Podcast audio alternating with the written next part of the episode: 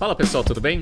Começando mais um BTC News 5x5, 5 notícias rápidas das 5 principais fontes de informação que a gente utiliza para atualizar todos os exemplos e casos dos cursos da BTC, assim como para fazer todos os nossos podcasts. Nessa edição, o que a gente vai falar? Bom, basicamente do assunto da semana. Primeiro, a prisão do SBF, cofundador da FTX. Vamos falar também qual foram os desdobramentos dessa notícia em outras exchanges, no caso da Binance. Vamos falar que essa semana também não foi uma semana muito boa para o Elon Musk. E vamos falar sobre duas empresas brasileiras. Primeiro, a Oi, que saiu da recuperação judicial, e da Restock, que mudou de nome e que parece que a, a partir de agora vai ter uma nova fase de crescimento. Vamos dar uma olhada para ver se isso vai acontecer mesmo.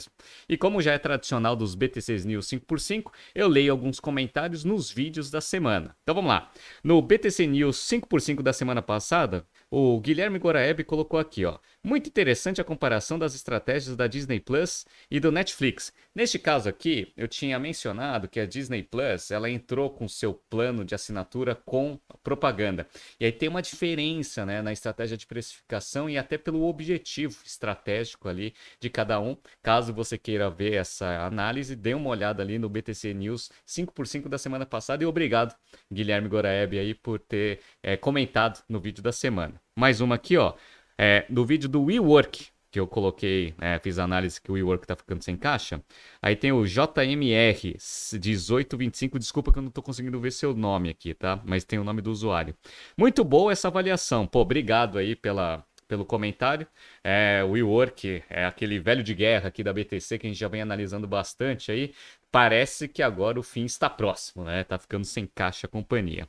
Bom, no BTC News 5x5, quando, onde eu falei sobre a Amazon e o FedEx, né? Ele colocou aqui o Wesley Souza. Será que o Alpha vai mudar o nome para Safra? Olha, o Banco Safra foi e fez a aquisição do Banco Alfa, mas eu acredito que você ter duas marcas é até importante para o Banco Safra para você criar produtos e estratégias comerciais diferentes sem utilizar a mesma marca que você tem. Então eu acho que isso daí vai ser uma coisa interessante. Então, caso eventualmente né, o Safra queira fazer uma estratégia digital ou queira fazer um produto específico para um nicho específico e não queira misturar com produtos do, do Banco Safra, eu acho que ter a marca Banco Alfa, acho que ajuda a você fazer essa diferenciação. Então, eu acho que a princípio a marca Alfa vai continuar existindo, beleza?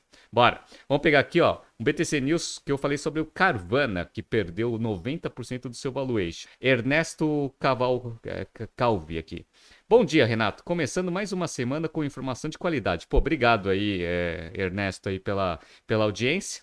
Teve mais um comentário aqui do BTC News 5x5 da semana passada. Tarcísio, mais um impecável BTC News. Muito bom, muito obrigado, Tarcísio, de novo aí pela sua pela sua audiência e pelos seus comentários. E também no BTC News da semana passada, o Bruno Rebelo colocou aqui, ó, café numa mão e notícia de qualidade na outra. Parabéns para a equipe, muito obrigado, Bruno. Tá? E se você quiser ter o seu comentário lido durante o BTC News 5x5 da semana que vem, comente a partir deste vídeo até semana que vem os vídeos da semana. E se você quiser que a gente analise alguma empresa especificamente ou alguma notícia, manda nos comentários também que a gente coloca no pipeline. Perfeito? Então vamos lá. Vamos começar esse BTC News 5x5 pegando uma notícia aqui do Bloomberg Linha.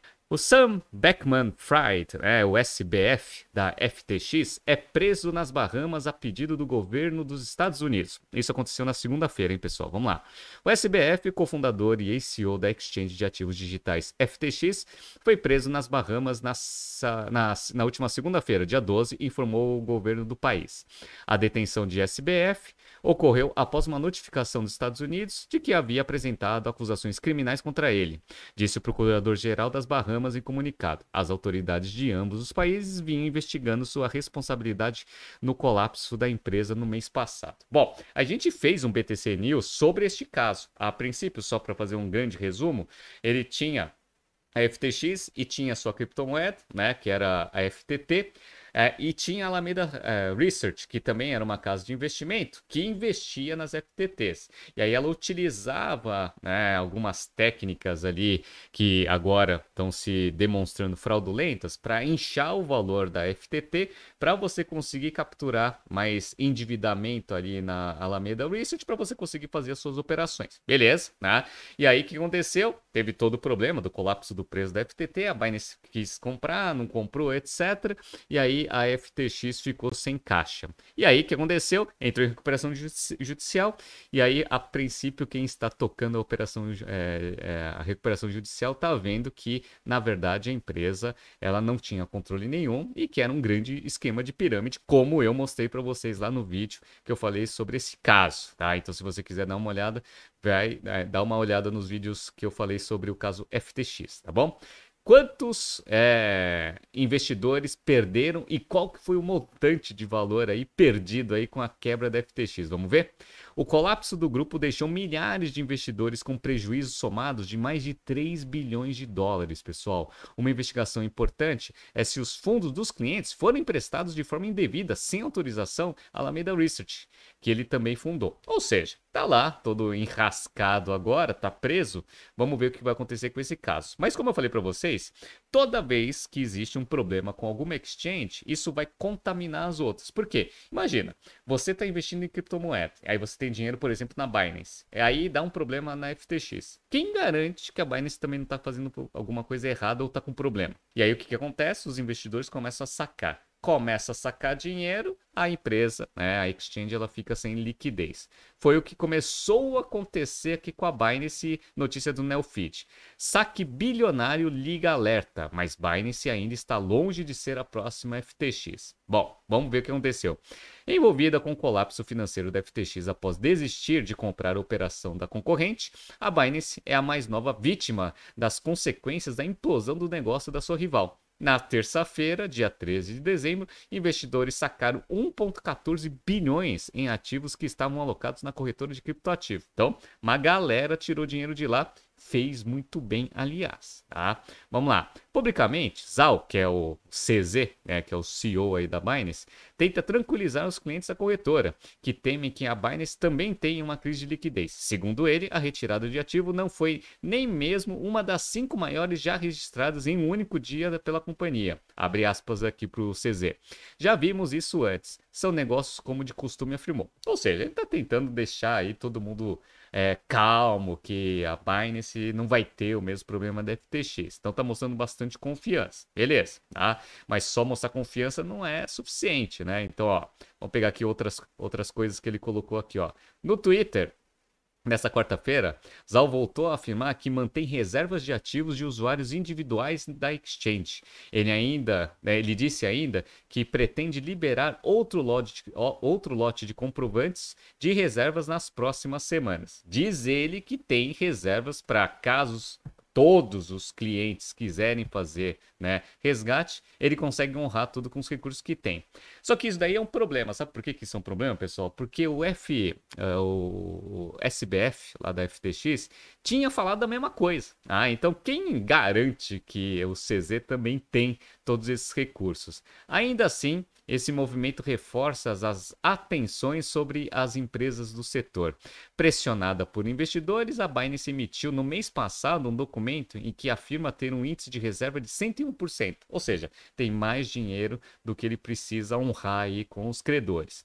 Isso significa que a companhia tem dinheiro suficiente para cobrir todos os depósitos no caso de uma crise de liquidez. Bom, pessoal, Parece que a Binance ela não vai ser tão afetada assim como a FTX, mas se eu fosse você, se eu puder dar um conselho, puxa tudo para sua carteira digital.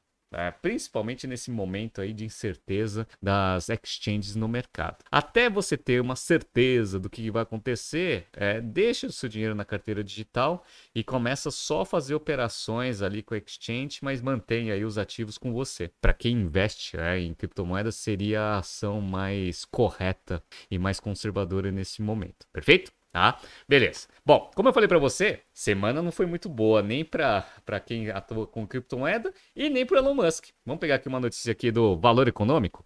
Ações da Tesla alcançam menor valor em dois anos e meio a polêmica de Elon Musk. Por que polêmicas de Elon Musk? Bom, como a gente sabe, o Elon Musk ele foi, comprou o Twitter e aí tá fazendo toda aquela transformação no negócio, só que ele ainda é CEO da Tesla. E aí o que acontece? Quem é acionista aí da Tesla não está gostando muito da atenção aí que o Elon Musk está dando para o Twitter, que está dando bastante trabalho, aliás, né? E que isso pode prejudicar aí o futuro da Tesla. E aí, obviamente, isso tem um efeito negativo no valor das ações. Vamos entrar aqui na notícia, né? Então, ó, as ações da maior montadora é, em valor de mercado do mundo estão sendo pressionadas diante das polêmicas envolvendo seu diretor-presidente Elon Musk após comprar o Twitter. Declarações polêmicas e incertas sobre o foco do executivo começam a comprometer a confiança dos investidores. Faz sentido, né? Você compra uma ação de um CEO que está fazendo um turnaround numa grande empresa de capital aberto também. Será que ele vai conseguir tocar as duas operações ao mesmo tempo? Né? Esse é o grande questionamento aí dos investidores, né? E não é só isso não, tá? Além desse questionamento, ainda tem um, alguns fatores interessantes aí que também estão contribuindo negativamente com o valor das ações. Vamos ver aqui, ó. Abre aspas aqui para um analista de mercado. O mercado mostra que a marca da Tesla foi severamente impactada pelo drama no Twitter, escreveu na rede social Gary Black, sócio da Future Fund, que tem participação de 50 milhões de dólares na empresa. Além disso, dúvidas sobre a manutenção da demanda por veículos elétricos também afeta a visibilidade do mercado. O Goldman Sachs reduziu o preço médio, aí o preço alvo dos papéis, de 305 dólares para 235, notando que a dinâmica de oferta e demanda está perdendo fôlego. Aquele negócio, né? A demanda por carro elétrico está começando a se estabilizar, obviamente não mostrando aquele crescimento absurdo ali que todos os modelos de valuation que os analistas faziam da Tesla mostravam. Tá? Então eu acho que é uma acomodação normal aí de mercado dentro, dentro das próprias expectativas aí de crescimento do setor. Mas isso está contribuindo negativamente aí, obviamente, para a fortuna do Elon Musk. Então, ó, só para mostrar para vocês aqui a Tesla, para quem está vendo aqui no YouTube, vou mostrar o gráfico dos últimos seis meses. Até setembro setembro ali, ó, de 22, um pouquinho antes dele fechar a transação, tava, né, a ação da Tesla estava sendo tradeada a 308 dólares e 73 centavos. Olha quanto que está agora, pessoal, 157 dólares e 67 centavos. Uma grande destruição de valor aí em menos de dois meses, né, três meses, vai. E aí o valuation aqui, né, já o market cap já está abaixo de 500 bilhões de dólares. Lembrando que esse negócio já bateu mais de um tri ali no meio da pandemia, né?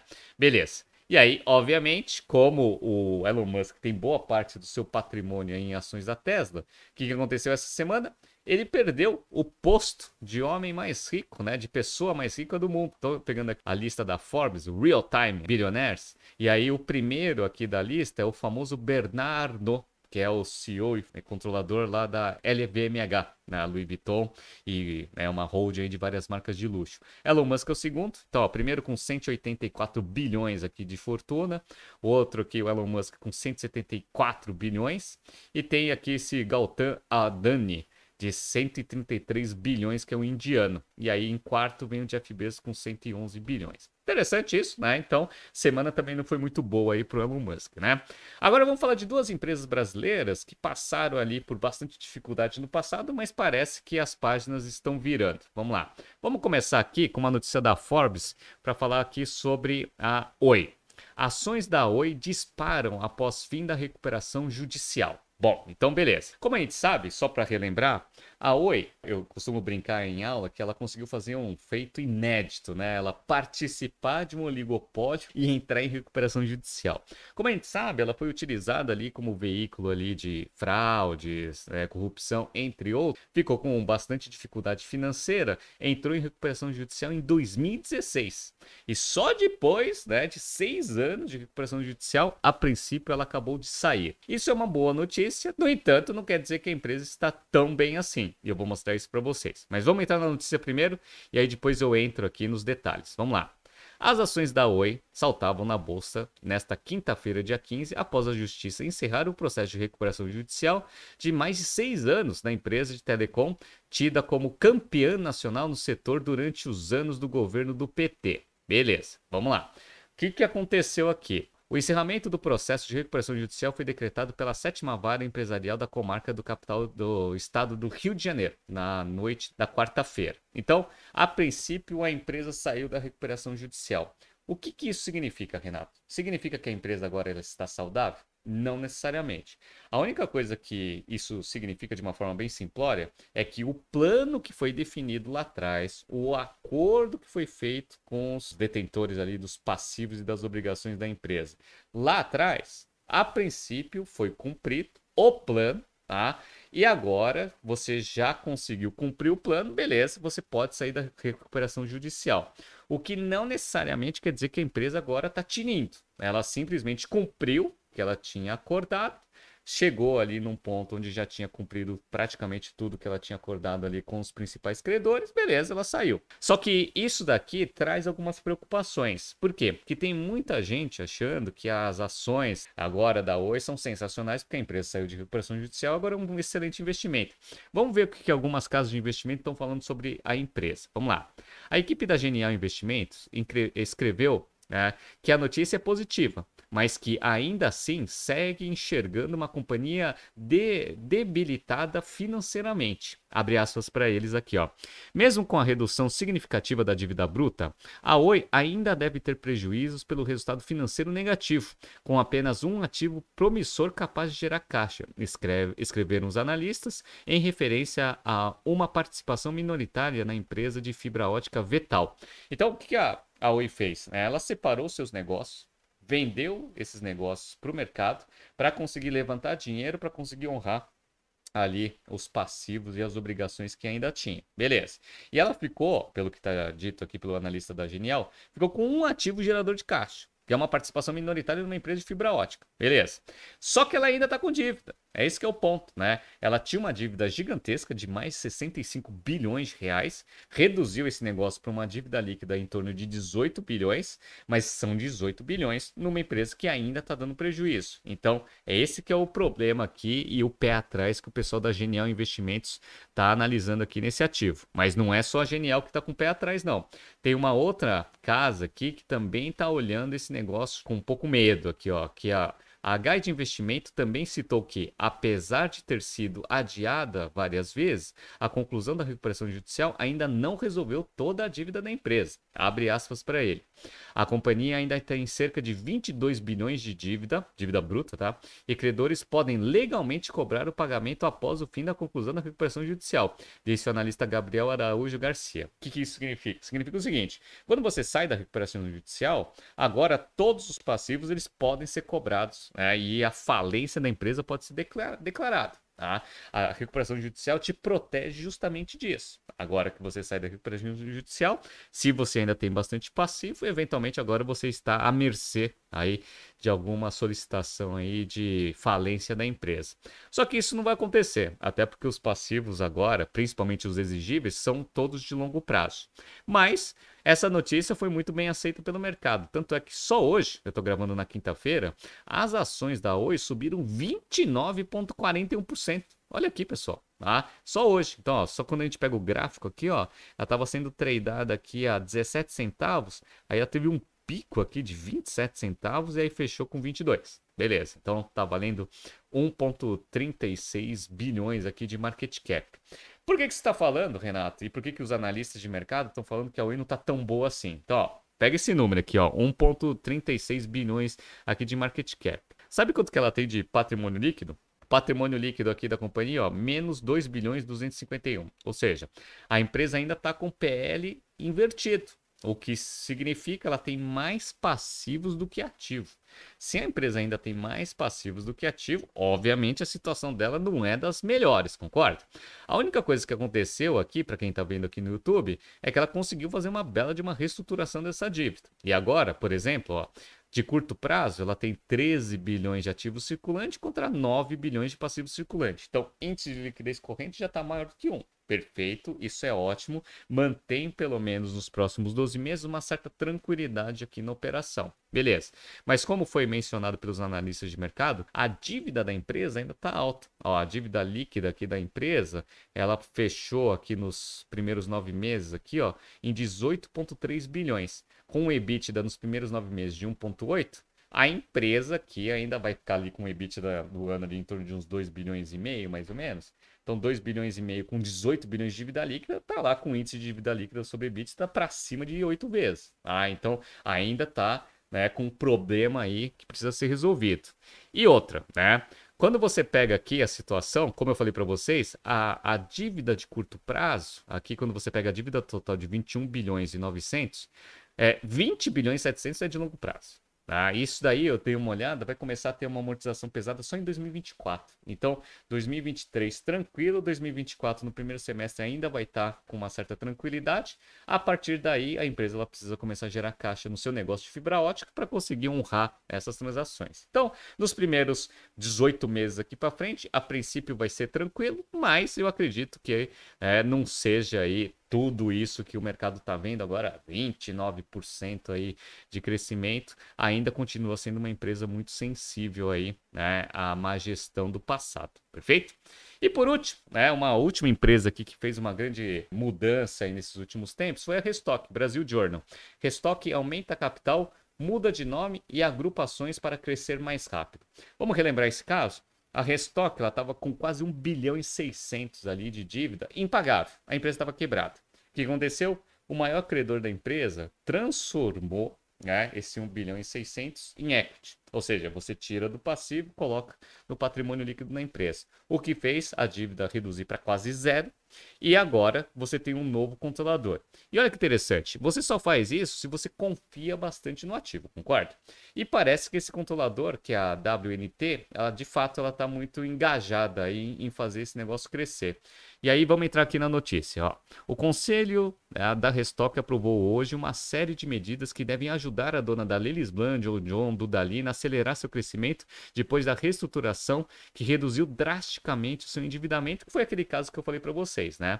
Então vamos ver aqui, o primeiro, qual que vai ser o novo nome na, novo nome, nome na Restock, né? Então, ó, a companhia está mudando seu nome para Veste SA Estilo, tá? E aí o, o ticker aqui vai ser VSTE3 e vai agrupar suas ações na proporção 8 para 1, tá? Então, as ações estavam muito, né, muito pequenas, né, em termos de valor unitário, eles vão juntar até para dar um pouco mais de volume até para começar a ter alguns trades um pouco melhor. Então, beleza, você agrupa as ações, muda o nome da empresa, muda o nome do ticker, a princípio, para ter aí uma nova fase dentro da companhia. Além disso, o que, aconteceu? O aumento do capital. Tá? Então está aqui, ó. Mais importante ainda, o maior acionista da empresa pretende ancorar um aumento de capital de 100 milhões para financiar o programa de upgrades nas lojas. Então, a princípio, o que está acontecendo? Como a empresa ela ficou por muitos anos com um endividamento muito alto, ela não tinha caixa suficiente para fazer aquele capex de manutenção que para uma empresa que trabalha com é, lojas físicas é fundamental, até para você manter a atratividade ali do ponto de venda, aumentando a produtividade. A princípio, agora que foi resolvido o problema de dívida, precisa ser aportado mais dinheiro na empresa para você conseguir eventualmente agora ter caixa suficiente para começar a fazer o upgrade nas lojas. E olha que interessante, né? As lojas que já foram reformadas estão crescendo 20 pontos percentuais a mais que o crescimento da Restock como um todo. O chairman Marcelo Lima disse no Brasil Journal. Em alguns casos, a reforma inclui também uma redução do tamanho das lojas, o que reduz significativamente o custo de aluguel. Faz todo sentido isso. A racionalização ali do tamanho do ponto de venda, ele é fundamental para você aumentar a produtividade por metro quadrado consequentemente, né, tendo uma, né, uma lucratividade maior pelo investimento que você fez em cada loja física. Esse é um processo tradicional, a Restock está fazendo né, o caminho correto aí. E uma das coisas que mais me deixou feliz com essa notícia foi o seguinte: foi esta informação aqui, ó. O conselho do varejista também aprovou elevar o COO Alexandre Afranja ao cargo de CEO, substituindo Livingston, que estava há sete anos no comando da empresa. Alexandre foi um dos fundadores da Lilis Blanc e já havia sido CEO da empresa em 2014 e 2015.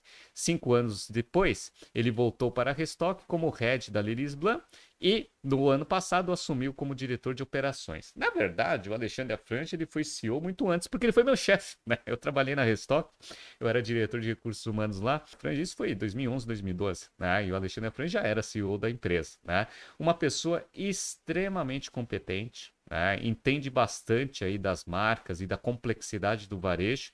Eu acho que essa me melhor ponto dessa notícia, que foi a elevação ali do Alexandre para cargo de CEO. Eu acho que ele é um líder nato, conhece bastante operação e eu acho que tem bastante fundamentos e tem muita gente boa ali na Restock, tem muita gente que fez curso na BTC, inclusive tem um sócio da BTC lá também, que eu acho que vai fazer a empresa agora crescer bastante e tem bastante potencial. Os múltiplos que estão sendo tradeados a Restock em comparação, por exemplo, com a Ares estão muito baixos, né? Então só para mostrar aqui para vocês, ó, na notícia ele fala, ó, é, EV EBITDA está 5.5, a Ares está sendo negociada a 9.6 9,6. Tá? Então, ainda tem bastante espaço aí para aumento do valor da empresa, mas antes disso, obviamente, precisa mostrar perspectiva de crescimento. Vamos ver o que vai acontecer. Parabéns para a Restock aí por ter arrumado aí a sua estrutura de capital e parabéns aí ao Alexandre Afrange agora com esse novo desafio aí como presidente aí da, da Restock. Perfeito? Pessoal, essas foram as notícias da semana. Tá surgindo aqui alguns BTCs News para vocês se atualizarem. Não se esqueça de se inscrever no nosso canal e na nossa newsletter. Semana que vem, a partir da segunda-feira, eu volto pro meu QG e aí os BTCs News eles vão continuar aquele formato anterior. Perfeito? Tá? Bom final de semana a todos. Assistam o final da Copa do Mundo e a gente se vê na segunda-feira. Grande abraço e até.